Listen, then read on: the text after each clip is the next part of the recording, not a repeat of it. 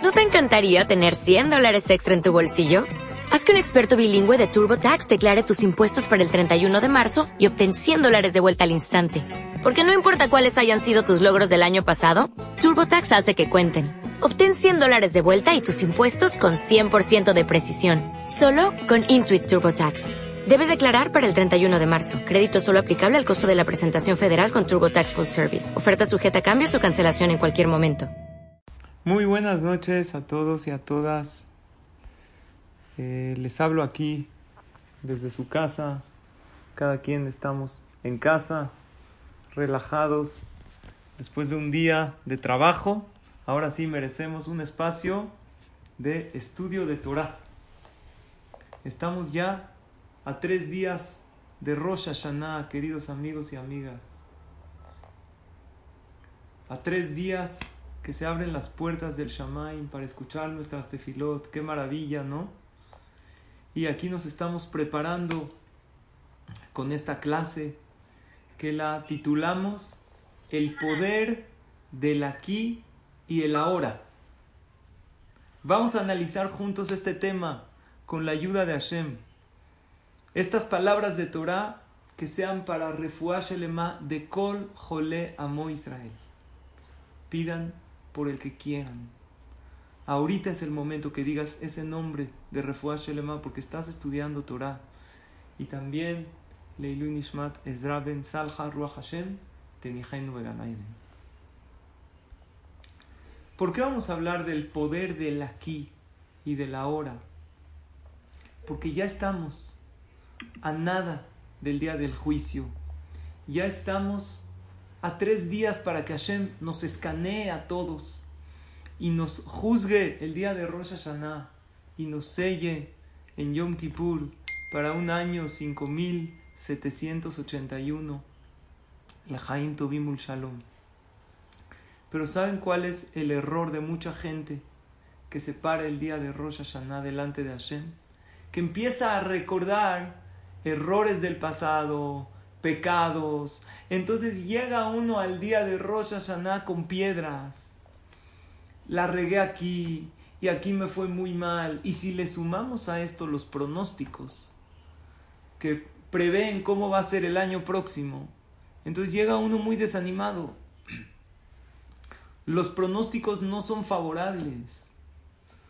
El mundo no sabe cuándo ni cómo va a acabar la pandemia la gente que se dedica a la economía no dan un panorama tan bonito para lo que viene. Sin embargo, el Yehudi sabe que hay alguien por encima de todos los pronósticos.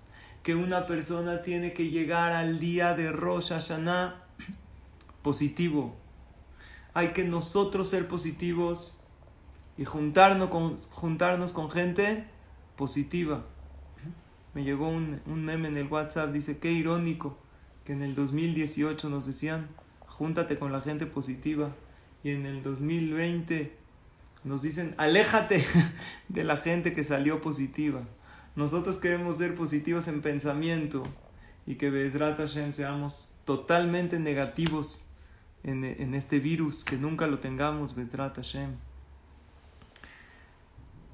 El poder del aquí y del ahora es agarrar relajarse, respirar y decir, esta es mi situación y esta situación la voy a aprovechar. No me importa, yo no voy a llegar a, a Rosh Hashanah con pensamientos de cosas malas del pasado. Por eso en Rosh Hashanah no se recuerdan pecados. En Kippur sí, en Kippur quiero que te pares delante de mí, dice Hashem, y que digas, pequé en esto, me equivoqué. En Rosh Hashanah no, porque Rosh Hashanah es inicio del año. No puedes llegar a principios del año pensando que la regaste, que te equivocaste, porque si llegas así, ¿sabes qué pasa?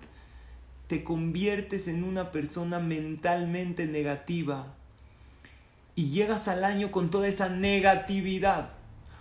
Uno tiene que llegar a Rosh Hashanah con ánimo, tiene que llegar uno a Rosh Hashanah feliz.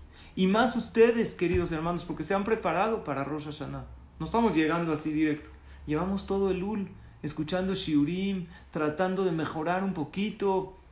Hay gente que llega medio deprimido. Cuentan que una vez eh, llegó uno a, la farmacia y dice, ¿tiene pastillas para, ¿tiene pastillas para la baja autoestima? Entonces dice, sí, ¿cuántas quiere? No, pues necesito unas, se las da, le dice, no, ya, no las merezco, no me las dé, por favor. Se va todo cabizbajo, llega uno y le dice al de la farmacia, oiga, ¿tiene pastillas para la flojera? Sí, pónganme dos en mi boca. no tiene ni ganas de, acercarse, de, de mejorarse. La persona tiene que llegar motivado. No trata de no oír noticias, pero si tienes que oír para informarte, de verdad, eso no implica nada a lo que va a pasar el año que entra. Hashem tiene otras cuentas por completo. Y el año 5781 es un bloque en blanco. Y aunque Barminan pasen cosas en el mundo, a ti te puede no pasar nada, a ti y a tu familia. ¿Por qué? Porque tú tienes que llegar a Rosh Hashanah con ese optimismo y con esa fe que todas las cosas pueden cambiar. Yo les pregunto una cosa. El mes de Elul, este que estamos ahorita, que ya mero se acaba, ¿qué mes es en el conteo de los meses del año? Es el sexto. Si empezamos de Nisan, es Nisan, Iyar, Sivan, Tamuz, Ad, Elul. Es el sexto. Después de Elul sigue el mes de Tishre. El mes de Tishre es el séptimo. Los Jajamim dicen así. Mishetarach be'erev Shabbat, yochal Shabbat. Una persona que se esforzó el día sexto de la semana, que es el viernes, va a comer en Shabbat. ¿En Shabbat se puede cocinar? No se puede. Si tú quieres comer rico un Shabbat, ¿qué tienes que hacer? Tú, señora, las mujeres eh, que siempre nos deleitan con sus deliciosas comidas, que Hashem las bendiga, que ahorita se están preparando para la fiesta, para darles a sus hijos, a sus nietos, esos manjares que solo ustedes saben hacer de esa manera tan increíble, porque no es nada más lo rico, es el amor que le meten a esa comida. Yo en verdad las felicito y me maravillo de las mujeres que saben que la comida no es nada más para comer. La comida es un medio para alegrar a la familia, para unirlos, para decir una verajá, para alabar a Hashem. Y más esa mesa de Rosh Hashanah, que es preciosa. El que se esforzó el viernes va a comer en Shabbat. Pero el que el viernes no se esforzó, entonces en Shabbat no puede cocinar. ¿Cuál es el sexto? Mishetarach Be'erev Shabbat, el que se esforzó el sexto día, va a comer el séptimo, igual en los meses. El que se esforzó el sexto día, el sexto mes, perdón, que es el mes de Elul, en este mes, va a comer de todos los frutos de su esfuerzo el séptimo mes que es Tishrei. En tres días empieza Rosh Hashanah. ¿Y sabes qué va a ver Dios? ¿Cuánto te esforzaste en el mes de Elul? Y ustedes, queridos hermanos y hermanas, se han esforzado en escuchar clases, en acudir a esta clase, a miles otras clases que han escuchado. Y todo eso cuenta y cuenta mucho. Nadie se acerca a un juicio sin abogados. ¿Están de acuerdo? El que lo van a juzgar, ¿conocen a alguien que le llegó un citatorio al juicio y no viene con abogados? No. Uno trae abogados. Igual en el juicio de Rosh Hashanah tienes que traer abogados. Los abogados son todas las clases de Torah que tomaste durante el mes de Lul, todas las tefilot que dijiste. Todos estos días de inspiración. Por eso no bajemos la guardia de aquí a Rosh Hashanah. Tratemos de seguir yendo a Selijot. Un rezo más, una clase más. Hoy todo se potencializa. Les voy a traer un ejemplo. En una ocasión había una joven que ya no estaba tan joven, estaba buscando Shidduch y ya estaba quedada. ¿Qué edad tenía? 16 años. No, no es cierto. ¿Qué edad tenía? Tenía 32 años. ¿Está grande o no? Está joven, pero para casarse ya no es una edad tan temprana. Entonces fue con un shadchan, con un casamentero. El papá la mamá dijo, oye, necesitamos un chavo para mi hija. ¿Qué edad tiene? 32, 33 años. Oye, ya está grande. Pero es una niña buena, está todo bien. Mira, le dice el casamentero, va a buscar un shidduch. Por ser que tu hija no está tan joven, no te ofendas si te traigo a alguien que tenga uno que otro defectito, no pasa nada. Mira, ¿de qué tipo de defecto estás hablando? No, nada fuera de lo normal. Pero pues también la niña ya está grande. Ok, no hay problema. Entendemos la situación. Nada más una cosa. Que sea un joven sabio, que sea inteligente. La niña es verdad que ya es grande para casarse, pero ¿qué crees? está preparada, está estudiada. Necesita un muchacho, si quiere, si tiene algún defecto, a lo mejor está chaparro, a lo mejor está... No importa, pero que sea inteligente. Perfecto. A los dos días le habla el casamentero al papá. Le dice, tengo el shidduch ideal para tu hija. Ah, este muchacho nada más tiene un defecto. ¿Qué defecto? Pero no es tonto, ¿eh? es sabio. Sabio. Un poquito tartamudea.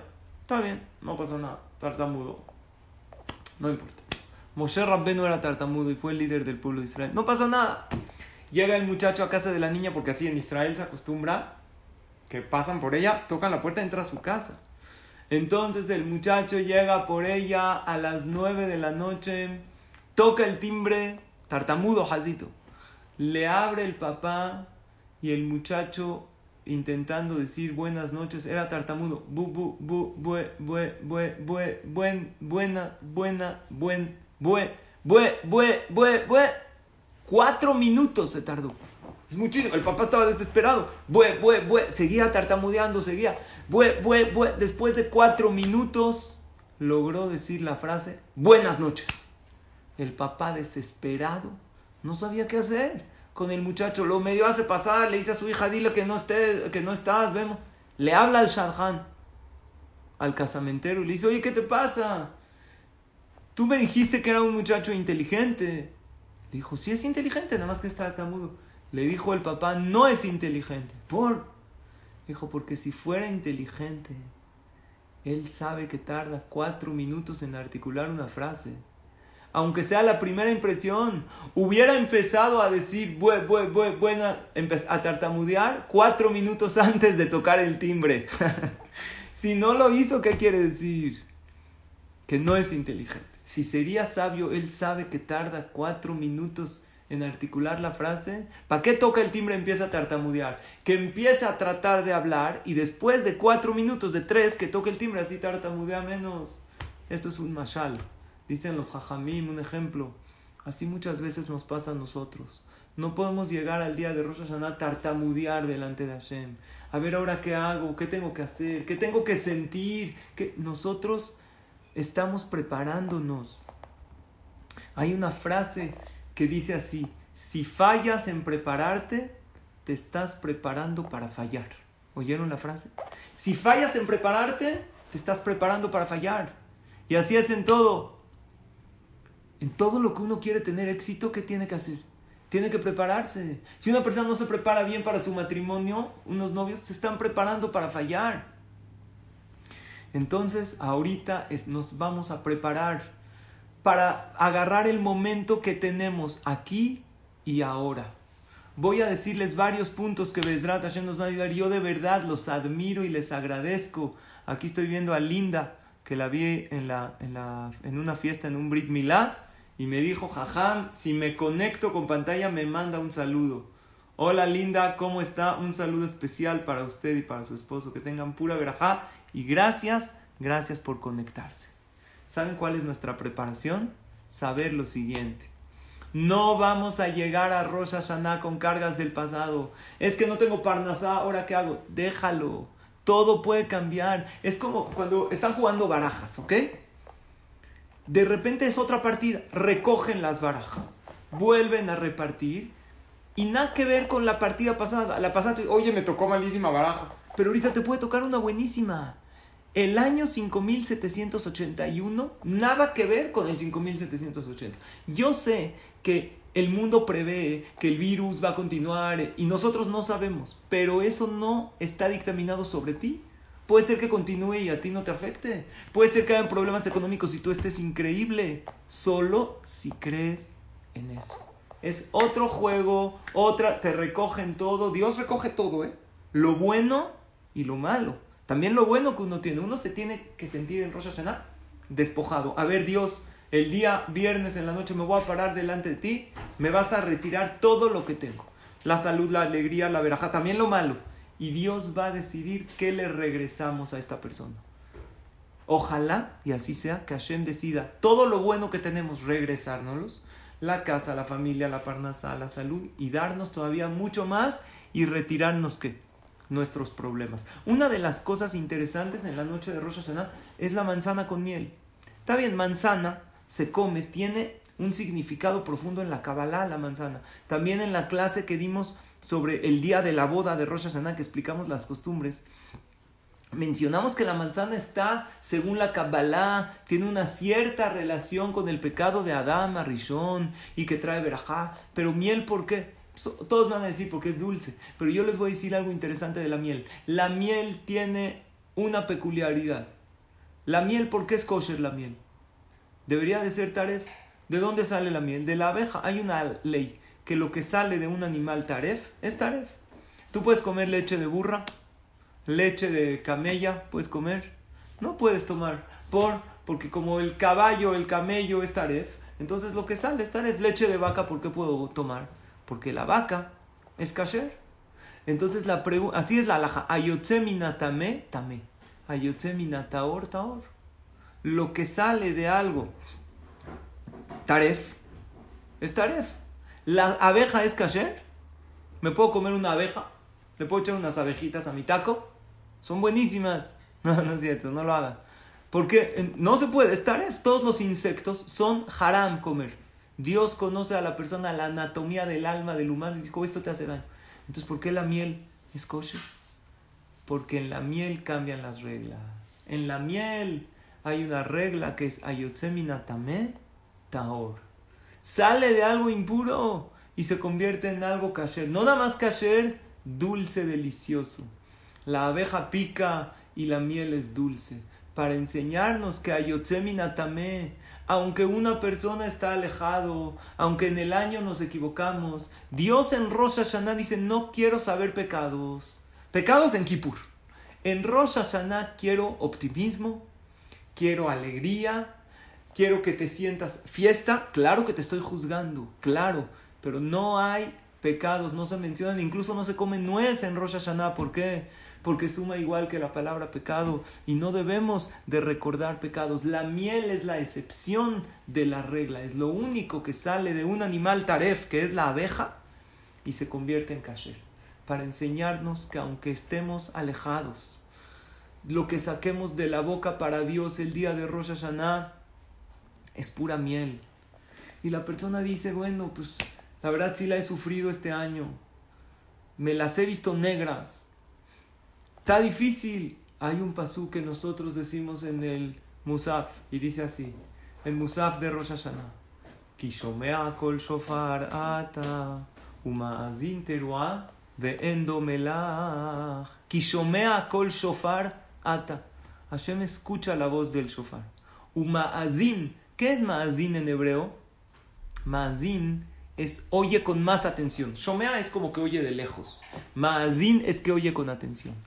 Kishomea kol shofar ata. Hay dos tipos de personas. Hay uno que es shofar y hay otro que es teruá. Shofar es un sonido directo. Tu mañana, permítanme un anuncio, voy a dar una conferencia para todos ustedes que se llaman Los secretos del shofar. Ahorita no es el tema del shofar, pero está escrito que shofar representa a la persona que su vida le va así, tú le está yendo bien, pero teruá es la persona, viene de teruá de ra. Se le está, le está yendo difícil. Eso, Mayer, así. Que sube, baja el sonido.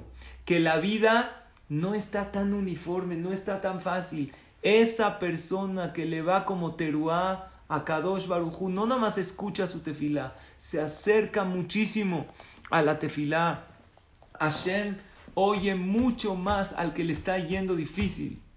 Eso tiene que ser una un consuelo para nosotros, que si la estamos sufriendo por ciertas circunstancias, por lo que está viviendo el mundo, por lo que estoy viviendo yo particularmente, pues ¿qué crees? Hashem se acerca a Ma'azin en el Teilim número 34. Es un Teilim que va por Aleph Bet y en la letra Kuf dice el pasuk Karoba Donai Lenishverelev Ve'eda Keruach Yoshia. Akadosh Baruj está muy cerca a los que están quebrantados del corazón y a los que están quebrantados de espíritu, Dios los salva. Y más el día de Rosh Hashanah, porque no estamos tristes, pero sí hay sufrimientos. Estamos contentos. Así dice el pasuk. Arhev pija amaleu. Tú ensancha tu boca y yo la voy a llenar. El Gaón de Vilna dice que es arhev, ensancha. No dice ptah pija, abre, ensancha. ¿Cuál es la boca abierta? Es así. Y ancha es así, es sonrisa. Cuando uno sonríe, ensancha su boca. Dice el Gaón de Vilna que una de las cosas que nos ayudan mucho en el juicio de Rosh Hashanah es la alegría. Es saber que a pesar que están yendo difíciles las cosas, estoy contento porque tú, Dios, estás conmigo. Y la persona dice, pues, ¿qué hago? La parnasá está difícil. Y el shalom ir no sé qué hacer. Y los hijos, como tanto del día en mi cabeza, ya no van a la escuela, todo el día aquí el Zoom, ya no sé por dónde aventarlos. De repente pasa en la del carrito, el camión, se compran colchones, lavadoras, refrigeradores y algo de fierro viejo que venda, le quieres aventar a tus hijos ahí para que te dejen tranquila un rato. Sin embargo, cuando se te hace difícil, ahí es cuando Dios está contigo. Entonces eso ya es motivo para que tú te pongas más contento, más contenta, porque Hashem me está escuchando. Y no tenemos que desvalorizar ni siquiera ni un rezo, ni siquiera ninguna acción que hagamos. Hay un ejemplo que tampoco es una historia real, pero es un ejemplo muy interesante. Un señor no tenía parnasá, entonces fue a, a buscar ahí una bolsa de trabajo. Le dijeron, oye, parece que hay un zoológico que necesitan, están ofreciendo empleos. Dijo, ¿un zoológico? ¿Yo de qué voy a trabajar en un zoológico? Llegó al zoológico, habló con el director le dijo el director, eh, le dijo él, oye, estoy buscando un trabajo de, que, de lo que sea, me urge Parnasán, necesito mantener a mi familia. Le dijo, pues, ¿qué crees? Aquí tenemos un trabajo para ti. Es un trabajo un poco raro. Le dijo, ¿quieres trabajar de león? Le dijo, ¿cómo de león? Le dijo, se nos murió el león. En lo que traemos un león de África, necesitamos un león. Le dijo, pero yo no soy león. Dijo, no, te vamos a dar un traje completo de león. Entero. Tú nada más tienes que caminar en la jaula así, y empezar a rugir. Nadie se va a dar cuenta. Pues este cuate dijo, no tengo trabajo, ¿qué hago? Pues órale, me rifo. Al otro día se presenta, se pone su traje de león, se pone en cuatro patas, vio un poco de videos. Y está, la gente estaba feliz porque generalmente tú vas al zoológico, ves al león todo dormido. No sé si está muerto o está disecado. Pero tú vas ahí al safari Nunca ves a, imagínense el león rugiendo, los niños se acercaban, nadie se dio cuenta que no era, que era un humano. Pues este señor, su primer día de trabajo le fue bien, estaba rugiendo, tenía que hacer la de león. Al tercer día se abre la puerta de la jaula. ¿Quién es?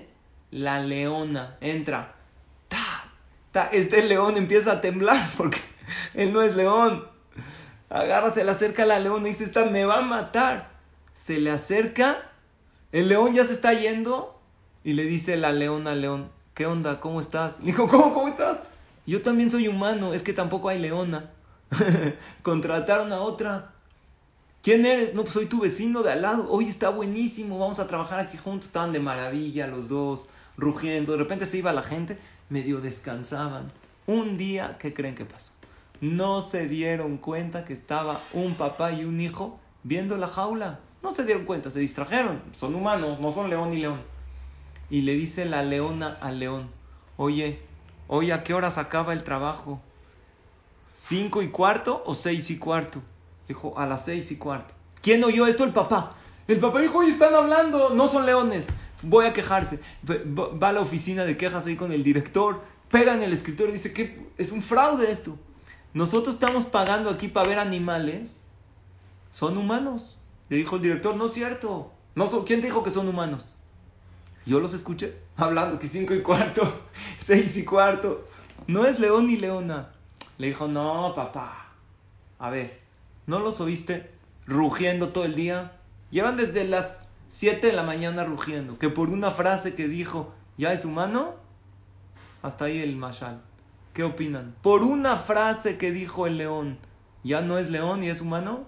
Claro que sí, porque si fuera león no dice ni una frase. Dicen los jajamim, lo mismo tú. Por una frase, por una tefilá, Dios ya te toma como un tzadik, como una tzadeket. No subestimes la fuerza nunca de tu rezo. Pero jajam, yo no sé, pues no sé leer bien el No importa. ¿Qué sabes? Demuéstrale a Hashem que eres una persona elevada. Demuéstrale a Hashem, esa es la tefilá que yo sé. Y por esa tefilá se demuestra quién eres. Dice Rabben Ubaji, se los leo, dice, que no sea poco en tus ojos, shuma hace, ni una acción, afilu milá, ni una palabra. Dijiste una palabra para alegrar a tu compañero, contestaste un amén con concentración, ya es mucho. Afilu reía, aún si viste, hay mitzvot de ver, hay veces una persona ve lo bueno del otro, o una persona evita ver algo malo, algo inmoral, también es una mitzvah. Cada rezo hace la diferencia. Por lo tanto, señoras y señores, amigos y amigas, tenemos que llegar a Rosh Hashanah con optimismo. No podemos estar cargando lo que pasó el año pasado. Es otro juego, reparten otras cartas y cambian las reglas. Y lo que yo voy a hacer el día de Rosh Hashanah y en estos días es rezar con todo mi corazón. Porque sé que Karo Hashem le Porque Dios está cerca de los que están quebrantados de corazón. Les voy a contar un más. En una ocasión, una pareja en Israel, Baruch Hashem tuvieron un hijo. El niño todo bien. ¿Qué es lo primero que una pareja, cuando tienen un hijo, empiezan, el primer trámite que es, antes del pasaporte, la visa, lo primero que checan es el Moel. ¿Quién va a ser el Moel de nuestro hijo? Resulta ser que la mujer, la mamá, tiene un tío, abuelo, que es Moel, pero hace mucho no ejerce. Entonces le dice la mamá del niño a su esposo, oye, fíjate que mi tío es Moel. Sabe hacer Brit. Oye, pero nunca se lleva mucho tiempo sin experiencia. No, pero Hazid, si no se lo damos, se va a sentir mal. Hay que darle el Brit Milá. Que lo haga mi tío abuelo. Hace mucho. Él no, supo que es Moel. No sabía Moel de qué. A lo mejor es Moel de toros. Moel, no saben de caballos. ¿Qué? ¿Voy a arriesgar a mi hijo? La verdad, el papá del niño no estaba tan convencido. Pero pues, sabemos que hay que hacer sentir bien a los demás. ¿Qué dijo? ¿Sabes qué? Órale, nos rifamos con tu tío. ¿Ustedes qué hubieran hecho? Yo les pregunto a ustedes. Ahí está, me está diciendo Moshe que no. Yo la verdad, a lo mejor tampoco. Un Moel es el sello que un, el hombre lleva en su cuerpo, que es soldado de Hashem, e, en el lugar del placer, para que el hombre domine su Yetzer hará, pero a la vez tiene que estar perfectamente hecho. El Moel tiene que ser un experto y, es un lugar sensible Barminan puede haber una complicación si no es tan experto. La verdad es que el Señor no averiguó bien, dijo, ya, para no tener problemas, seguro va a salir bien. Y la verdad, lo que tenía miedo sucedió. Barminan en el momento del Brit Milá, algo pasó, cortó de más, lo aleno, imagínense un bebé, ocho días, en ese momento empezó a salir mucha sangre, le hablaron a Chalá, eh, vinieron la ambulancia, nada, qué banquete, qué fiesta, nada, no acabó la ceremonia del Brit y se llevaron al bebé chiquito de ocho días directo aquí al hospital. Entonces estaban muy preocupados. Había un doctor que estaba checando ahí, dijo, Baruch Hashem no pasó a mayores, nada más que sí se necesita un doctor de reconstrucción de miembros. Pero es un bebé chiquitito. Entonces le hablaron a un jajam en Israel que se llama Rab Firer. Este jajam Rab Firer es un jajam que refiere a los mejores médicos del mundo. Dijo, el mejor doctor de reconstrucción de miembros en el mundo es un doctor que está en Estados Unidos, que de hecho él intervino en los casos de accidentes de las Torres Gemelas. El gobierno lo puso porque él es muy bueno para reconstruir miembros. Dijo, el problema es que tienes que viajar hasta Estados Unidos como él tiene seguro pues de Israel porque él vive en Israel y le vamos le mandaron el caso y todo y cuesta 250 mil dólares. Entonces le dijo ¿qué hago? le dijo no tienes de otra tienes que juntar el dinero ¿cómo voy a juntar? era una breja. Una breja gana 500 dólares al mes 600 vean como cuando uno reza de corazón las cosas cambian porque esto es un hecho real lo que les estoy contando.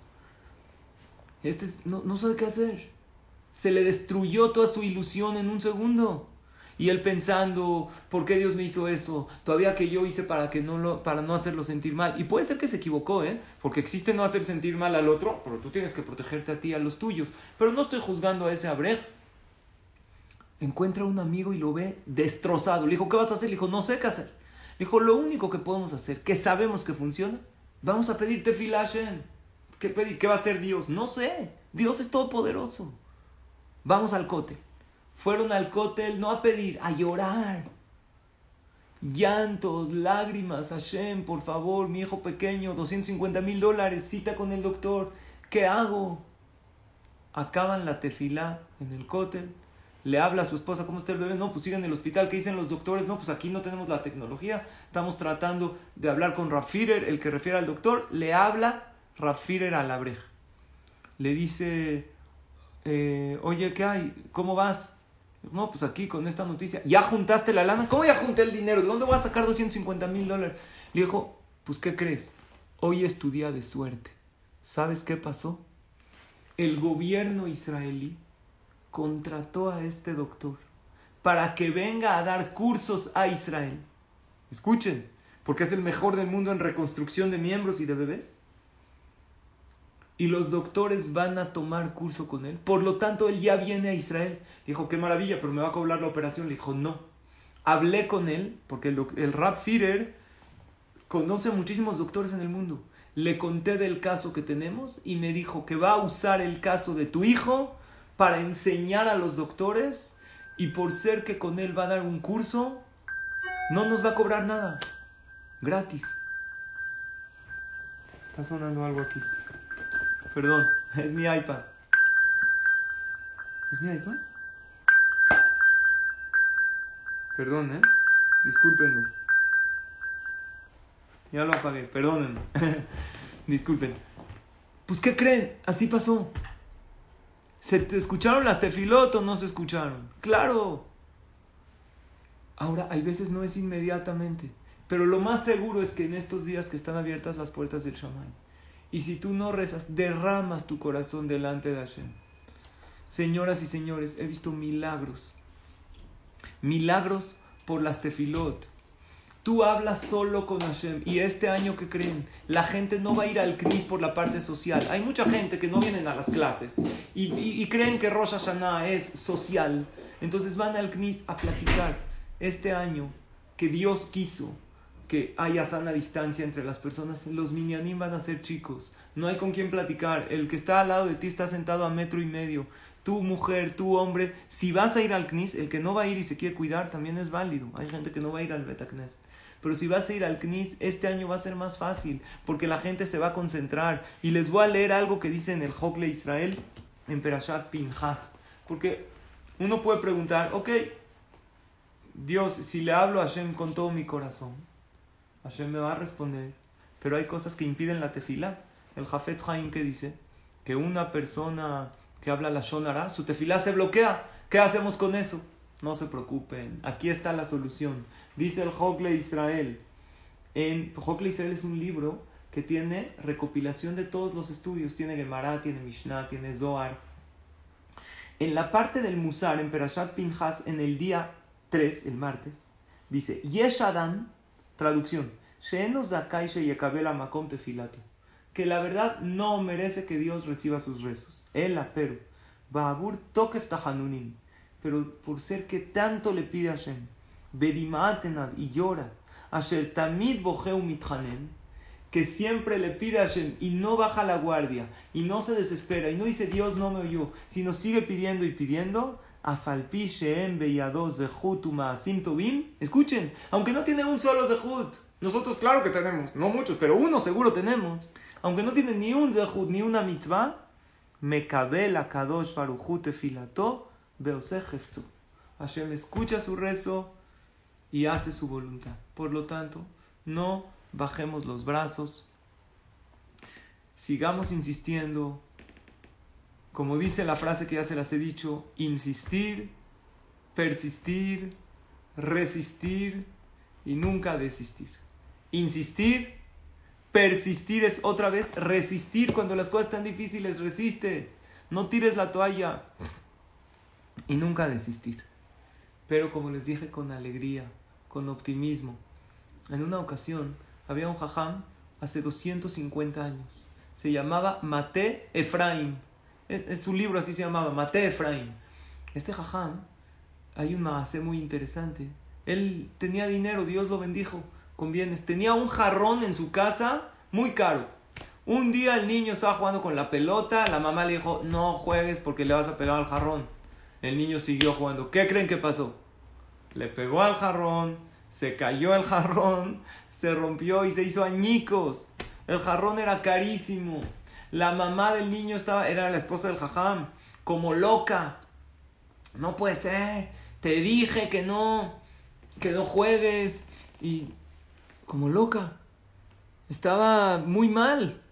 Pero vio que su esposo estaba totalmente, ¿qué? Tranquilo. El esposo tranquilo. El esposo, el jajam, le dijo a su esposa, a su esposo, ¿cómo puedes estar tranquilo si perdimos tanto dinero? El jarrón es carísimo. Le dijo, pregúntame en un año y te digo. ¿Cómo que en un año? No me puedes contestar ahorita, no te voy a contestar. En un año te digo. A ver, en un año, la esposa, ¿qué creen que hizo? Pues apuntó la fecha. Y cuando pasa un año, le dice a su esposo, querido esposo, ¿te acuerdas que el año pasado, un día como hoy, se rompió el jarrón? Y yo me puse como loca y empecé a gritar. Hasta los vecinos escucharon, empezaron a tocar, ¿qué les pasa? ¿Sí o no? Hay una frase que dice, no es lo mismo la tormenta se avecina que la vecina se atormenta. ¿Sí o no? Empezaron a gritar, los vecinos se olían. Y tú estabas todo tranquilo. Me dijiste que te pregunte en un año. Contéstame cómo le hiciste. Le dice al jajam a su esposa. Querida esposa, ahorita que ya pasó un año, ¿cómo te sientes de la ruptura del jarrón? No, pues sí, me duele. Pero ¿estás igual que en el momento que se rompió? No, pues obvio no. Obvio, obvio que no estoy... Eh, por... Si es el mismo jarrón, ya, el tiempo hace lo suyo. Le dijo al jajam, ¿sabes qué hice yo? Simplemente me brinqué un año. es lo que hice. Yo agarré y dije, a ver, a mí me duele muchísimo que se haya roto el jarrón porque es carísimo. El año que entra, ¿voy a estar llorando por el jarrón? No. ¿Voy a tener coraje? No. Entonces, de una vez me brinco un año y digo, si el año que entra no lo voy a tener y voy a estar tranquilo, pues de una vez estoy. ¿Saben qué es eso? El poder que uno tiene en manejar sus sentimientos. Uno tiene que buscar todo tipo de cosas para regalarse felicidad para regalarse tranquilidad. ¿Sabes por qué? Porque la mereces. Porque no se vale que de por sí la parnasada difícil, el trabajo difícil, el cobito, llegue uno y todavía se amargue más y llega uno a Rosh Hashanah con un panorama negro de todo lo que... No se vale, no se vale, no merecemos. Si Dios nos regaló vida es para que la vivamos bien. Eso es regreso a lo que dijo el Gaón de Vilna. Arjev pija maleu. Ensancha tu boca, no abre, ensancha. ¿Saben cómo te das cuenta si estás sonriendo bien o no? Yo hago este experimento, háganlo. Si la gente cuando llegas a un lugar o a tu casa te preguntan, oye, ¿hoy por qué llegaste tan feliz? ¿Qué pasó? Quiere decir que lo estás haciendo bien. Entonces, sí, yo siempre sonrío. Si tu esposa se percata y te, ¿hoy por qué tan feliz? Tus empleados, ¿qué pasó, patrón? Hoy lo vemos muy contento. Si te preguntan por qué estás sonriendo tanto, quiere decir que estás sonriendo bien. Porque lo normal, tristemente, es ir un poco cabizbajo. Y entiendo las cosas que pasan. Y no juzgo al que está cabizbajo. Y no juzgo al que está triste, al que está deprimido al revés. A ellos hay que darles apapacho porque lo necesitan. Entonces, estudiamos, ya no tengo tanto tiempo porque tengo que concluir tengo una fiesta familiar, Baruch Hashem. Les voy a decir un punto más. Estudiamos primero que todo el prepararnos. Cuando tú no te preparas para algo, generalmente vas a fallar. Estamos a tiempo. Tres días de Rosh Hashanah. Arriba ese ánimo. Porque tenemos que llegar contentos y no cargar el pasado. Estudiamos la parte de la tefila. Y la última parte de la clase. Es una Gemara en Masejet Rosh Hashanah, página 17, que dice lo siguiente. La hemos oído varias veces. Kola ma'avir al midotav, ma'avirimlo al kol El que sabe perdonar a los demás y no guardar rencor, a Kadosh Baruchu también lo perdona, lo limpia y le da Shanatova. Querido amigo y amiga, tienes tres días para limpiar tu corazón de cualquier rencor. ¿Pero cómo? Él me hizo, ella me hizo. Olvídate de él, de ella y di el siguiente pasuk. En od. No hay nadie aquí más que Dios. El que me ofendió fue Hashem el que me lo mandó. ¿Para qué? Para probar mi paciencia. Para probar mi humildad. Y en el momento que tú te quedas callado, ¿se acuerdan la clase de la semana pasada? Del, del alacrán, que estudiamos el maasé del alacrán, que no le gritó a los vecinos. Y Hazit, ustedes saben que es de buena suerte ver un alacrán, ¿sabían? Es de buena suerte. Porque si no lo ves te pica. no, no es cierto, no es de buena suerte. Pero es mejor verlo, ¿no? Escuchen esto que les voy a leer y con esto casi acabo. Esto es del Zohar, fuente de la Kabbalah. Está en el libro Jogle Israel de Perashat Miketz. Había un jajam se llamaba Rabbi Abba. Se los voy a leer directo traducido al hebreo porque el Zohar está en arameo. Allá Yosef Bepetach estaba sentado ahí en la ciudad de Lod, donde está hoy en día el aeropuerto de Israel. Ra Adam Echad vio una persona. Vio una persona que estaba sentado. Había una montaña, una zona rocosa, y él estaba sentado ahí descansando. Un hombre descansando. Ve allá Yef Minaderech. Estoy leyendo textual, ¿eh? es un hacer real que pasó hace casi dos mil años. Estaba cansado del camino. Beyashav, Beyashan Sham. Se sentó a dormir ahí en la piedra. Estaba dormido. De repente Raana Hashehad ve una víbora que viene, era una víbora venenosa. Iba a ir a picarlo, a matarlo. De repente Rabiaba lo ve de lejos, dice, le quiero salvar la vida. Sale como que un roedor y se come a la víbora. Dice el jajam, este ha de ser un tzadik grandísimo. Dios le hizo un milagro enorme. Casi lo matan. Y llegó el roedor y se la comió. Pasa un poquito más de tiempo, se para este señor. Ah, y que ve, ve al roedor comiéndose a la víbora venenosa. Dice, oh, me salvé la vida. Qué maravilla, gracias Diosito. Se para de la piedra donde estaba sentado y ¿qué creen? Esa piedra donde él estaba sentado junto a toda esa zona de la montaña se cae y pasó un derrumbe impresionante. O sea, cuando se paró, cuando se cayó, un segundo después que se paró. Así dice.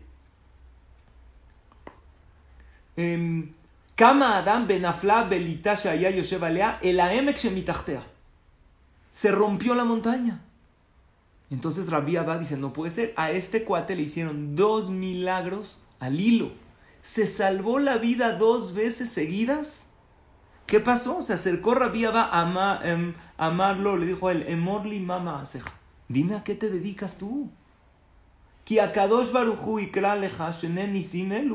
Em si Dios te hizo a ti dos milagros, el primero que casi la víbora te va a matar y se lo comió el roedor, y en el momento que estabas dormido en la piedra, un segundo después se cayó toda la montaña, ¿cómo Dios te salvó la vida?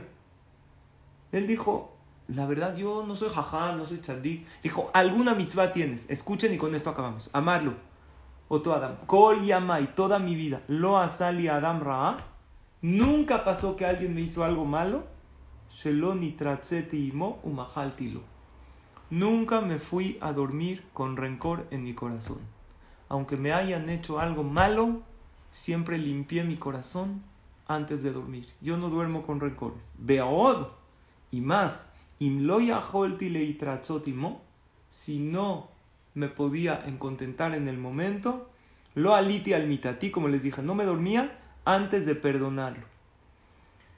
Y no sentía nada por lo que él me hizo. Y no es suficiente para mí. El aod, shemeoto yom baala, esto está dificilísimo.